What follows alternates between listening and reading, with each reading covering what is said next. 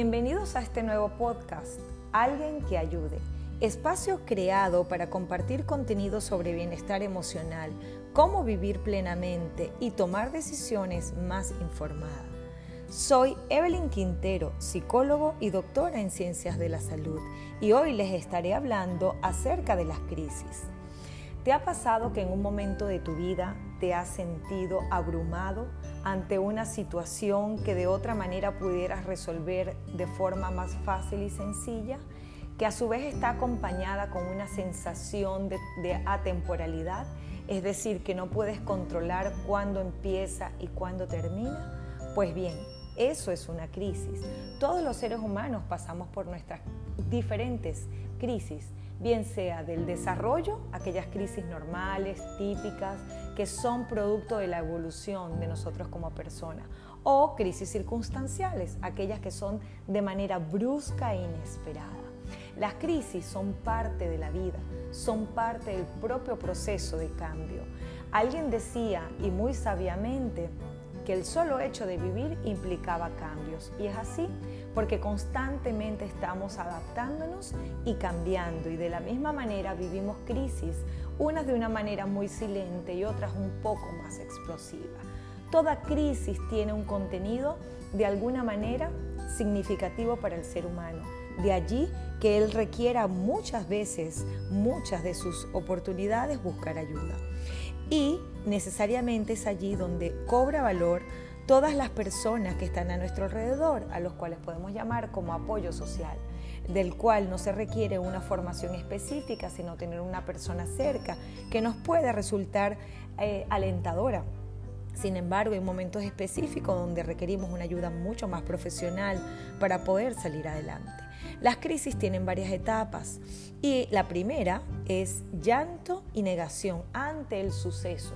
Es decir, que una persona en condiciones normales vive un evento, un evento que pudiese ser un shock, y inmediatamente esto se va a traducir en llanto y negación no necesariamente se dan al mismo tiempo, las personas pueden reaccionar de manera distinta.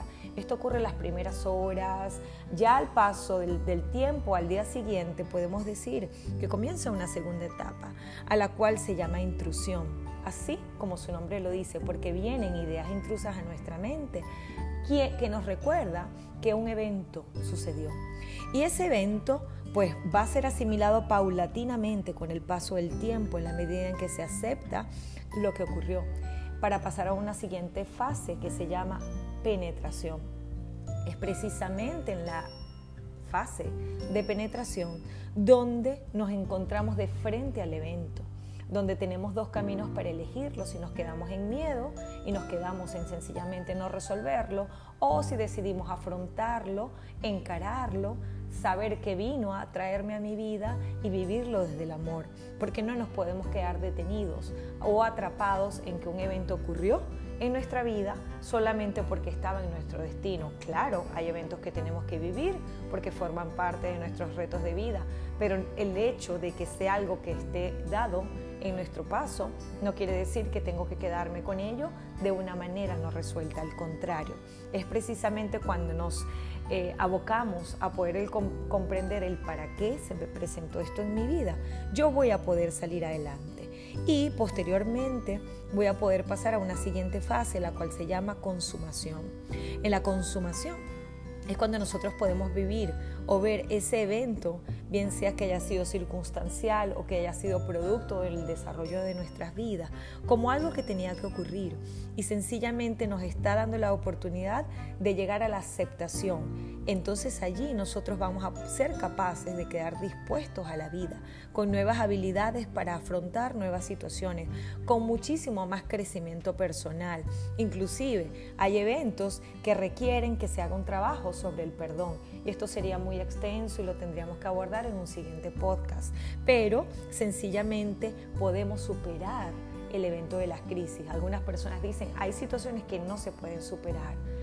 Considero que todas las situaciones se superan, porque si no el ser humano no podría seguir evolucionando. Lo que podemos es no olvidar y no justificar algo que haya ocurrido en nuestras vidas, aún así eligiendo la paz y sentirnos mucho más dignos, mucho más amorosos, especialmente con nosotros mismos. Así pues bien, Hemos eh, hecho un recorrido sobre lo que es el proceso de las crisis, cómo se presentan y poder nosotros entender que toda crisis viene a traernos un regalo, que es parte del propio proceso de nuestras vidas. Así que pues bien, hemos llegado al final de este segmento. Me siento muy complacida de haberles podido compartir un poco de lo que será en pleno alguien que ayude. Así que me despido agradecida por haber escuchado en este momento y les espero de nuevo el próximo viernes con otro episodio que compartir. Gracias.